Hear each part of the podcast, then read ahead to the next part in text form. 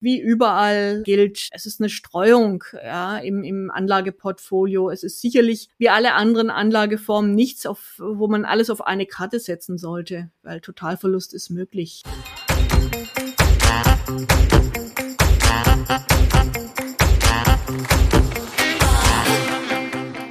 Hallo und willkommen zu einer neuen Folge unseres Podcasts Schwungmasse. Ich bin Maxi und in der heutigen Folge wollen wir uns mal einen Überblick zu der Blockchain-Technologie verschaffen und über das Thema Kryptowährung sprechen. Und dazu habe ich den perfekten Gast hier an meiner Seite und das ist die Elke Kunde. Elke ist seit Oktober 2019 im Vorstand des Bitkom-Arbeitskreises Blockchain und war 2020 für den Arbeitskreis in der Bundesbank Arbeitsgruppe Programmierbares Geld vertreten. Elke ist also eine richtige Expertin auf dem Gebiet und ich freue mich auf das heutige Gespräch und sage erstmal Hallo Elke. Hallo Maxi und danke für die Einladung. Sehr gerne. Zu Beginn, Elke, würde mich direkt mal interessieren, hast du selbst in Kryptowährungen investiert? Fange ich mal gut an. Nein, ich bin eine schwäbische Häusliskäuferin und noch äh, an anderer Stelle damit beschäftigt, äh, ja, das Geld für aufzubringen. Auch interessant, sehr gut. Ja, fangen wir doch mal von vorne an bei dem Thema. Ähm, das alles beruht ja so ein bisschen auf der Blockchain-Technologie. Kannst du einfach erklären, was Blockchain bedeutet? Was verbirgt sich dahinter? Ich hoffe, ich kann das. Ja, also es geht um die Familie heißt Distributed Ledger, die Technologie, also auf Deutsch verteilte elektronische Journale. Eine recht junge Technologie, welche jetzt gerade die Transaktionsverarbeitung revolutioniert. Und da der bekannteste äh, Familienmitglied in dieser Technologiefamilie sind die sogenannten Blockchains.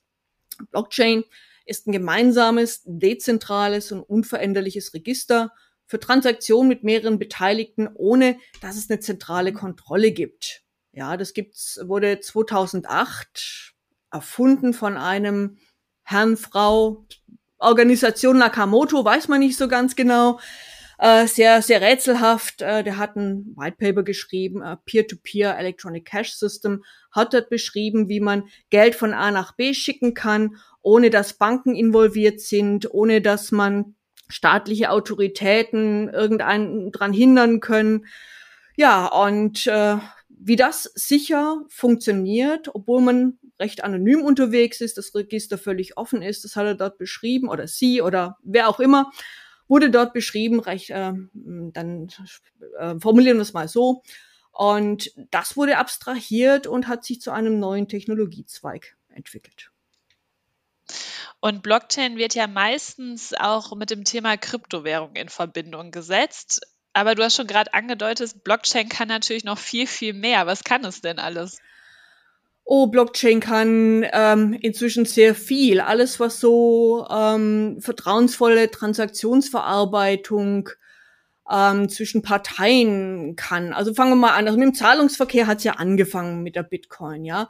Aber was Blockchain sehr, sehr gut kann, sind Liefer- und Wertschöpfungsketten transparent machen und digital abarbeiten, auch komplett ohne Zahlungsvorgänge, ja ähm, oder sichere und selbstbestimmte äh, digitale Identitäten verwalten, überprüfbar machen, dass du dein Zeugnis digital bekommst äh, und dann auch äh, überprüfbar machen kannst für andere, dass es also nicht mehr mit Photoshop äh, das Abi-Zeugnis gemalt wird, sondern dass es überprüfbar ist digital. Oder aktuell Impfpässe, ja. Oder eine sichere behördenübergreifende Zusammenarbeit oder äh, wie zum Beispiel beim Asylprozess oder das Unternehmen sicher zusammenarbeiten, wie äh, bei der Seekontainerfracht mit der Verfolgung von, von Containern, der Digitalisierung der Frachtbriefe oder auch, dass man allgemein sicher zusammenarbeitet, äh, indem man ähm, Daten über eine Blockchain notarisiert, weil eine Blockchain kann ja nicht löschen. Und man muss ja für manche Geschäftsprozesse personenbezogene Daten verarbeiten. Die muss man aber löschen können. Und dann kann man Blockchain aber trotzdem verwenden als Notarisierungsfunktion. Also Blockchain kann unheimlich viel. Ich könnte da jetzt wahrscheinlich eine ganze Weile noch erzählen. Hört sich auch alles super spannend an. Jetzt hast du ganz viele verschiedene Themenbereiche schon angesprochen und auch so ein paar Vorteile davon schon eigentlich verraten. Gibt es denn auch Nachteile, wo du sagst, so Blockchain, puh, ähm, das ist irgendwie vielleicht noch nicht so ganz sicher oder da müssen wir aufpassen? Wenn ihr eines aus diesem Podcast mitnehmt, dann die Blockchain gibt's nicht. Es gibt ganz absichtlich unterschiedliche Implementierungen, viele Formen und Farben bei der Blockchain-Technologie als Grundlagentechnologie. Also genauso wenig wie es das Auto gibt. Ja. Und äh, wie ich vorher gesagt habe, wird Blockchain-Technologie ja für ganz unterschiedliche Einsatzzwecke eingesetzt. Wenn man jetzt rangeht an das, was äh, das Thema jetzt dieses Podcasts ist, Kryptowährungen, ähm, da gibt es natürlich, weil es ein neues Thema ist, äh, schon einiges, was man damit ähm, beachten sollte. Ja, also jetzt im, im Kontext Kryptowährungen. Ähm, es ist keine Währung. Währung ist ja eigentlich definiert als ein Geld, was eine Zentralbank herausgibt. Und wenn jemand derzeit keine Währung, Kryptowährung herausgibt, dann sind es die Zentralbanken. Das sind also alles Firmenorganisationen, die so etwas machen. Und wenn man dann reinguckt, ähm, was ist denn Währung? Es ist Geld, was von der Zentralbank herausgegeben wird normalerweise. Und Geld hat eben drei Funktionen, wenn man jetzt äh, Fachleute fragt. Das eine ist Zahlungsmittel, das hat den Tauschhandel Kuh gegen Schwein abgelöst, ja. Es ist eine Recheneinheit, damit ich sagen kann, eine Kuh ist so und so viel Recheneinheiten wert, ein Schwein ist so und so viel Recheneinheiten wert. Ähm, damit kann ich Vermögensgegenstände vergleichbar machen. Und es ist natürlich auch ein Mittel für Wertaufbewahrung. Ja, ich kann da also einen Wertspeicher, Dagobert Duck anlegen, kann da Sachen ansparen und habe dann Kaufkraft in der Zukunft. Wenn man jetzt an diese Kriterien rangeht, was ist dann Geld? Ähm, ist Kryptowährung Geld oder eine Währung?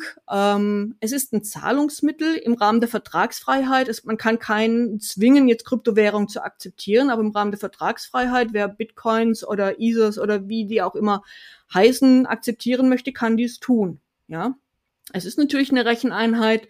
Äh, ganz genau. Und ähm, Wertaufbewahrung, mh, hm, da streiten sich die Geister noch ein bisschen, weil die Kurse, wenn man jetzt an die Börsen guckt, wenn ich jetzt eine Kryptowährung äh, kaufen möchte, da gibt es noch äh, sehr heftige Kursausschläge, so dass also vom Thema Wertaufbewahrung, da sagen die Leute, mm, ist eine Kryptowährung gerade mal eher nicht. Aber es gibt besondere Ausprägungen von Kryptowährung, das sind die sogenannten Stablecoins. Die sollen dann eben eine offizielle Währung wie ein Euro oder ein Dollar im Wert abbilden und somit das Risiko der Kurse an der Stelle jetzt äh, abmildern. Jetzt sind wir schon ganz schön tief fachlich eingestiegen äh, in das Thema Kryptowährung. Kannst du vielleicht noch mal so in einem Satz oder versuchen, zwei, drei Sätzen zusammenzufassen, wie oder was ist jetzt Kryptowährung eigentlich genau? Ja, das ist eine digital dargestellte Werteinheit, die eben äh, von einer Firma, Organisation äh, herausgegeben wird die äh, nicht den gesetzlichen Status von einer Währung oder von Geld besitzen, aber im Rahmen der Vertragsfreiheit äh, von als Tauschmittel akzeptiert werden kann. Sie werden elektronisch übertragen, gespeichert, gehandelt, existieren auch nur elektronisch. Ja, also da gibt's jetzt äh, kein Papier oder so etwas, was da irgendwie noch eine Grundlage ist. Es ist etwa ein Konstrukt, das rein digital vorhanden ist. Und das basiert jetzt ja auf einer sogenannten Blockchain-Technologie. Richtig. Okay, sehr gut. Und die bekannteste Kryptowährung ist ja Bitcoin. Ich glaube, das haben schon ganz, ganz viele Zuhörer und Zuhörer schon mal gehört. Würdest du sagen, gibt es noch andere wichtige, die man unbedingt kennen sollte? Ja, auf jeden Fall. Es gibt tausende äh, weitere Blockchains und Kryptowährungen. Also da ist die Vielfalt riesig. Ähm, bekannt sind ähm, für den grenzüberschreitenden Einsatz zum Beispiel Ripple oder sehr, sehr bekannt und einer der Platzhirsche ist Ethereum, ist Basis der Kryptowährung Ether die auch der Erfinder der sogenannten Smart Contracts sind, also ähm, der frei definierten Automatisierungsfunktion basierend auf einer Blockchain, die äh, überall verwendet werden. Darauf kann man auch Tokens äh, bauen und äh, nicht nur für Kryptowährungen, sondern auch sozusagen um Wertpapiere abzubilden, Security Tokens oder auch äh, das Netzwerk Stellar äh, das dann eine sehr hohe und sehr schnelle Finalität hat. Das heißt, über das laufen dann Transaktionen besonders schnell. Also die, die Liste wäre sehr, sehr lang. Es gibt eine schöne Zusammenstellung auf der Internetseite coinmarketcap.com/de. Da kann man sich mal die, sagen wir mal, Top 100 angucken, vielleicht auch mehr äh, und einen Einblick bekommen, wie vielfältig äh, da dieses Instrument ist. Ich merke schon, das sprengt sonst unseren Podcast, wenn wir heute auf alles eingehen wollen. Wir versuchen ja möglichst einen guten Überblick erstmal uns zu verschaffen. Ähm, warum glaubst du, Elke, sind, ist denn jetzt gerade der Bitcoin so bekannt geworden? Im Gegensatz zu den anderen vielleicht, wenn man nicht so tief in der Szene drin ist. Naja, er war ähm, der, der erste, also anhand von Bitcoin war der erste Anwendungsfall für die Blockchain-Technologie. Und natürlich wird Bitcoin dann auch überall erwähnt, wenn es überhaupt um Blockchain-Technologie gibt, weil anhand dieses äh, Anwendungsfall wurde die Technologie erfunden. Es ist also sozusagen der älteste ähm, Vertreter und äh, hat sich natürlich jetzt auch schon zehn Jahre lang äh, bewiesen, ähm, dass es äh, funktioniert, dass es gut funktioniert und zuverlässig nicht so in dem Ausmaß jetzt was Skalierung angeht, wenn man jetzt an die Welt äh, umspannenden Zahlungsverkehrssysteme denkt, ist ein Bitcoin mit sieben Transaktionen pro Sekunde noch nicht ganz äh, in der Lage, äh, die Weltwirtschaft aufzunehmen, aber es funktioniert. Ja. Und kannst du vielleicht auch erklären, was jetzt der Unterschied von einer Kryptowährung vielleicht zu anderen Anlageklassen ist? Also wie zum Beispiel eine Aktie. Wie unterscheiden sich beide Formen?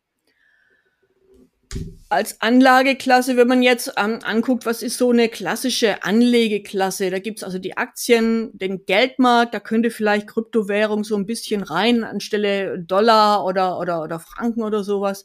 Anleihen, Immobilien, Rohstoffe, Sammlerstücke. Also Blockchain als Grundlagentechnologie kann viele dieser Anlageklassen digitalisieren. Aber jetzt bei den, mal konkret auf die Aktien gegenüber Kryptowährungen, ähm, als Anlageklasse reingegangen. Äh, bei Aktien sind halt die regulatorischen Rahmenbedingungen bekannt, seit Jahrzehnten ausformuliert. Man weiß, wie äh, in einer Aktiengesellschaft, wie die Governance äh, funktioniert. Es gibt einen Vorstand, es gibt einen Aufsichtsrat, die Hauptversammlung, die Rollen und Regeln sind geklärt, wer darf dort was. Ähm, wie Aktien gehandelt werden, ist etabliert an Börsen. Die Börsen werden beaufsichtigt. Die Verwahrung von Aktien findet im Depot statt äh, der Handel über Börsen, also über Banken, über Intermediäre, wie man jetzt im Blockchain sagt. Und es ist ähm, gläubiger Verbraucherschutz auf vielen Ebenen etabliert. Ja, also es ist eher unüblich, die Aktie selbst zu verwahren. Ich kann mir zwar meine Borussia-Aktie äh, aus dem Depot holen und an die Wand hängen, aber das ist eigentlich nicht der Fall. Während bei Kryptowährungen ist eigentlich der Fall, dass man die selbst verwahrt, das in einer sogenannten Wallet äh, dass man eben nicht über Dienstleister oder Intermediäre äh, geht, sondern dass das ein Peer-to-Peer-System ist, wo ich von anderen ähm, diese Kryptowährung dann äh, übertragen bekomme.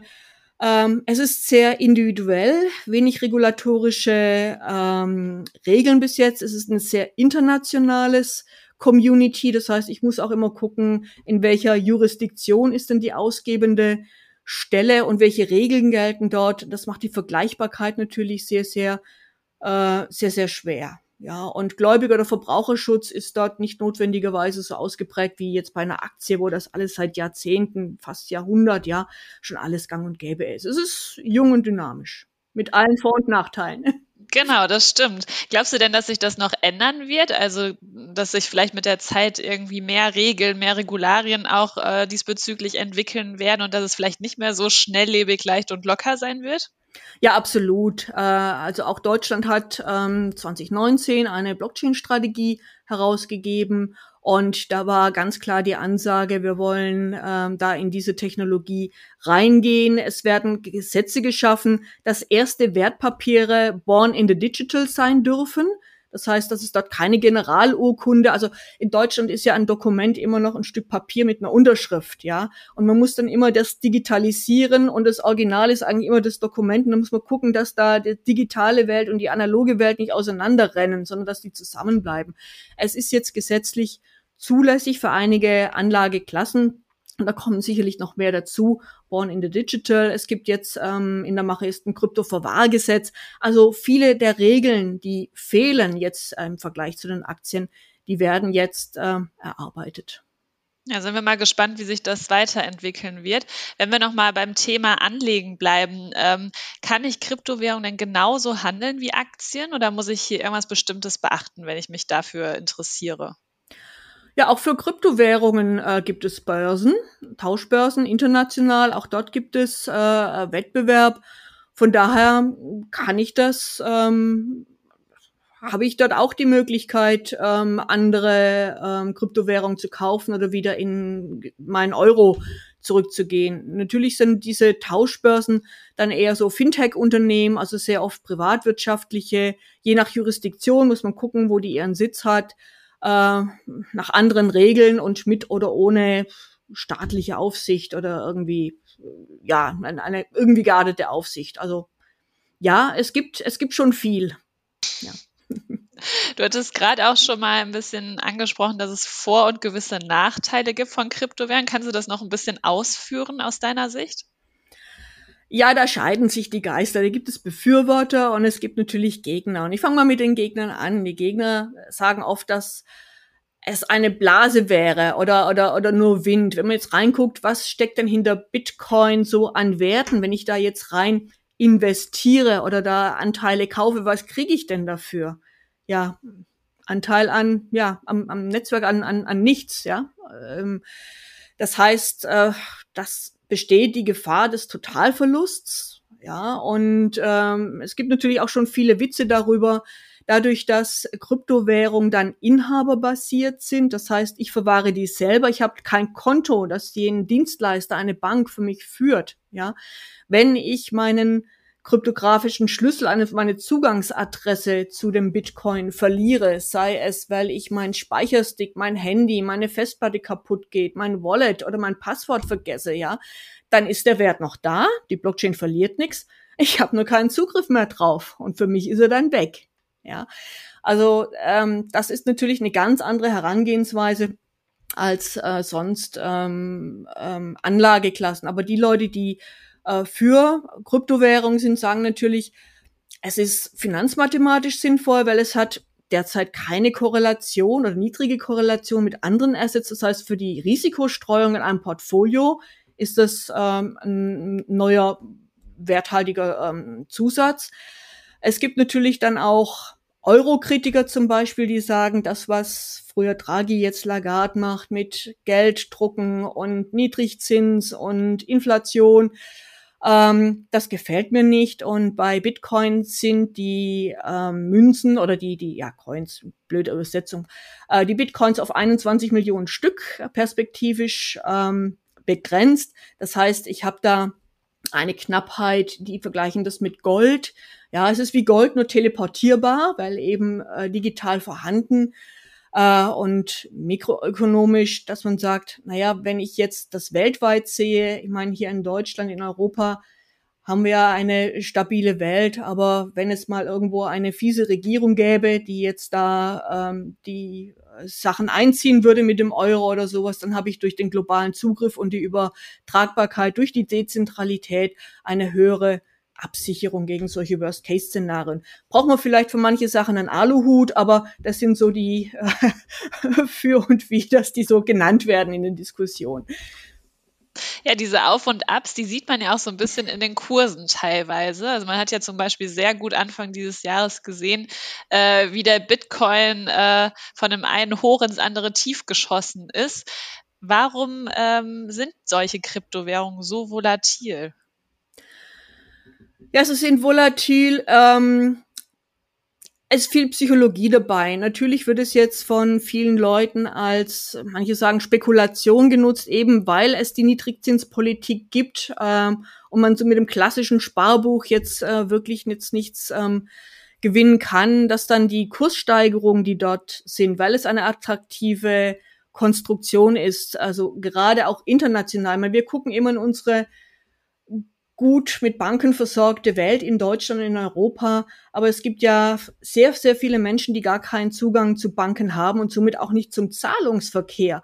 Ja, und wenn ich ein Smartphone habe, reicht das, um mit Bitcoin Zahlungsverkehr zu machen oder anderen Kryptowährungen. Und da ist natürlich ein riesiges Potenzial dahinter. Deswegen haben ja auch die Notenbanken und die Politik so nervös reagiert, als Facebook ums Eck kam und sagt, ich mache so eine eigene Digitalwährung, damals Libra, heute heißt sie Diem mit der Reichweite Milliarden zu erreichen, kann das natürlich für das Zahlungssystem äh, schon also eine, eine sehr kritische Konkurrenz werden. Also von daher ist es mit den Kryptowährungen natürlich etwas, wo man sagen kann, ja, da steckt was dahinter, dass die Kurse steigen, weil da ist ein Riesenpotenzial dahinter.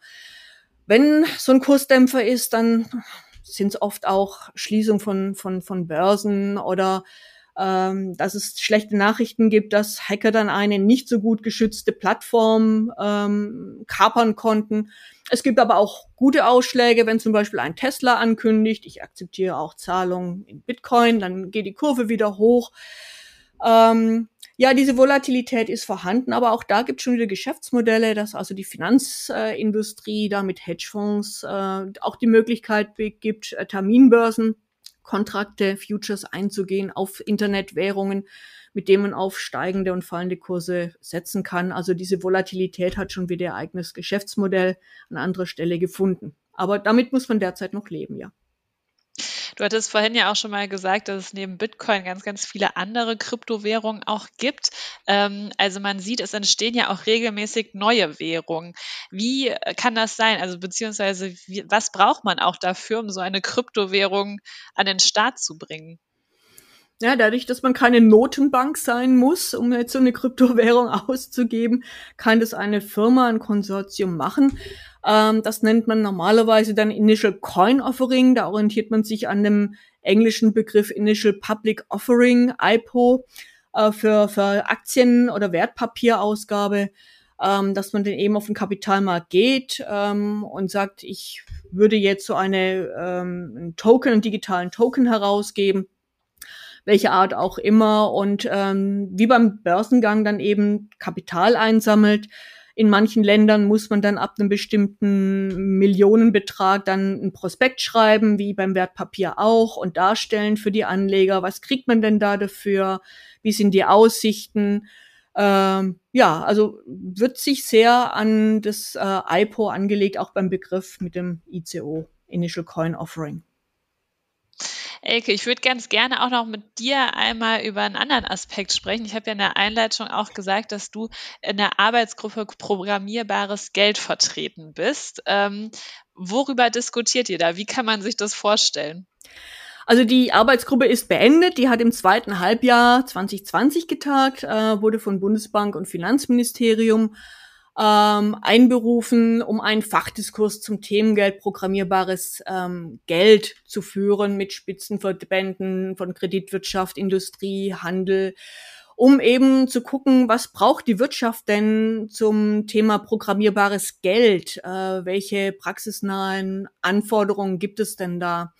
Und da sieht man einfach, dass es immer mehr Geschäftsfälle gibt, die komplett digital abgewandt, abge handelt werden. Und die brauchen natürlich auch für die geldseitige Abwicklung dann etwas, äh, woraus man, was man aus einem Smart Contract heraus ähm, ansteuern kann. Da denkt man so an Machine-to-Machine.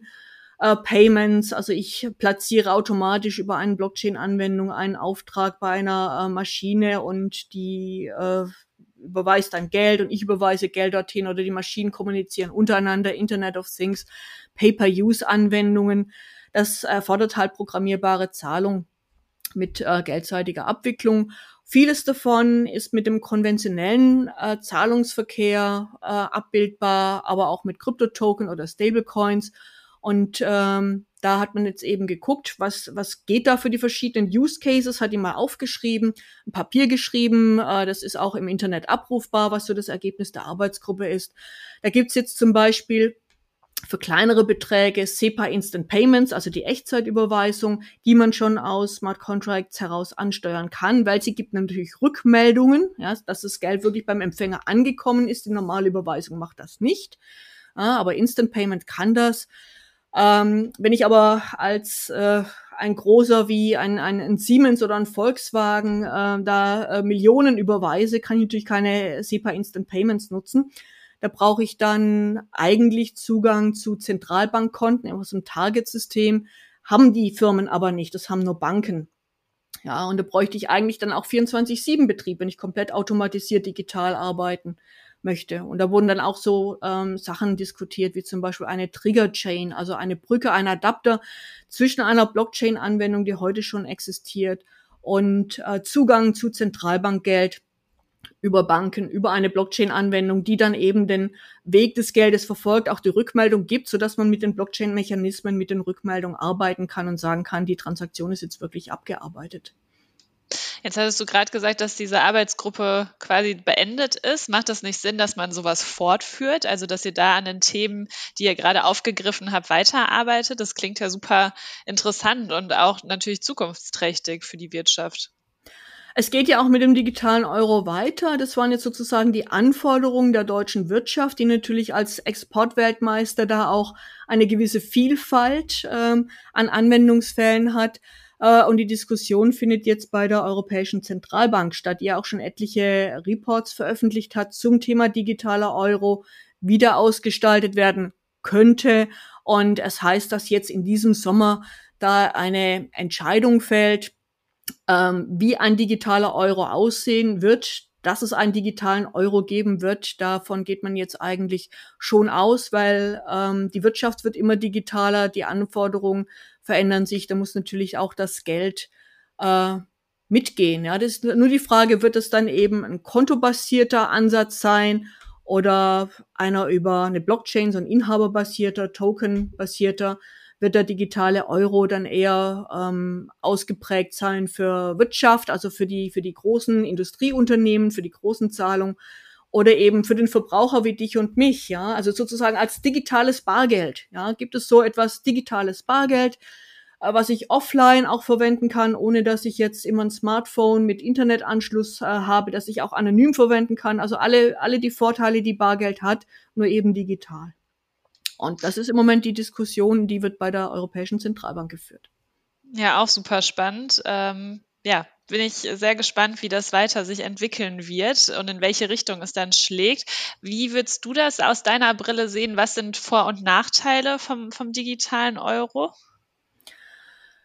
Ja, der digitale Euro ähm, wenn er jetzt von der Zentralbank herausgegeben würde, dann ähm, achtet die natürlich auf die Integration mit bestehenden Systemen und Inklusion. Ja, also natürlich habe ich ein tolles User-Erlebnis mit Fintechs, die schon tolle Anwendungen, Wallets und sowas machen, aber ich brauche natürlich eine bestimmte Technikaffinität. Wenn ich mir jetzt überlegen müsste, ich müsste meiner Mutter ein äh, Wallet erklären oder wie sie ein Bitcoin erwirbt und verwaltet und sowas. Also ähm, ich denke, das wird scheitern. Ja, also es gibt natürlich auch äh, hierzulande Leute ohne Computer oder Smartphone. Ähm, und es muss natürlich diese User Experience haben, wie man jetzt in der IT sagt, wie Bargeld. Ja, das also sehr leicht verständlich ist, womit dann auch wirklich jeder umgehen kann, dass es inklusiv ist.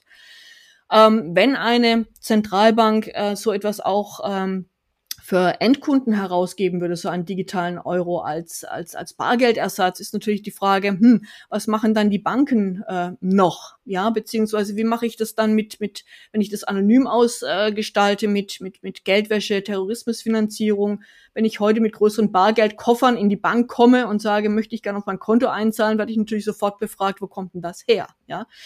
Ähm, also wie man da den Spagat hinbekommt zwischen ähm, ja, Anonymität, Offline-Fähigkeit, Inklusion und was dann die Banken, welche Rolle die dann haben. Das ist natürlich eine spannende Sache, aber wir werden es brauchen, denn wir sind ja auch im europäischen Single Digital Market jetzt nicht allein auf der Welt. Äh, wir arbeiten mit anderen Weltwirtschaften zusammen. China ist da sehr, sehr fortschrittlich, ähm, auch beim digitalen Geld. Und äh, die Wirtschaft denkt eigentlich, wenn eine Währung mal durchdekliniert ist als digitale Leitwährung, ja, wo man dann eben ähm, Geld ähm, international hin und her schicken kann, dann ist der zweite, der dritte, der vierte, der kommt, eigentlich nur noch über Anschluss an irgendwelche Tauschbörsen relevant. Ja, dass also da ein First Mover Advantage gibt, dass jemand, der das eben zuerst weltumspannend oder in einer großen Internationalität hinkriegt, dann auch die Regeln setzt. Und da wollen wir natürlich im Interesse der europäischen Souveränität ähm, schon mit dabei sein, ja, und uns dann nicht äh, nach anderen Regeln, ja, äh, die täglichen Abläufe äh, bestimmen lassen. Aber die Punkte, die du gerade jetzt aufgegriffen hast, das hört sich natürlich jetzt nicht so an, als wäre das ein Projekt, was in den nächsten Monaten umgesetzt wird. Also was wäre da so deine Einschätzung, wann man ungefähr vielleicht mit dem digitalen Euro rechnen könnte? Es wird dran gearbeitet. Ich denke mal, in den nächsten fünf Jahren wird es auf jeden Fall mal ähm, Piloten geben. Ähm, ich denke, es wird eine schrittweise Einführung der Use Cases ähm, dann auch geben. Den Big Bang wird wahrscheinlich ähm, keiner riskieren, macht ja auch keinen keinen großen Sinn. Es ist eine, eine Reise, aber es ist wichtig, dass man den ersten Schritt macht und äh, mal mit den Fingern äh, übt, äh, wie sich das anfühlt, äh, was die Vorteile, die Nachteile, die, die Erfahrungen dann eben sind. Ja, Elke, da musst du uns auf jeden Fall auf dem Laufenden halten. Vielleicht zum Abschluss unseres Podcasts jetzt noch mal einmal in die Richtung äh, Anlage, wenn sich unsere Zuhörerinnen und Zuhörer für das Thema Kryptowährung interessieren, aber noch so richtig, nicht so richtig tief in der Materie sind, noch nicht so richtig sich wohlfühlen. Was wäre so aus deiner Sicht die, der erste Schritt, den man gehen müsste? Gut, ich bin jetzt kein Anlageberater, ich bin Techie.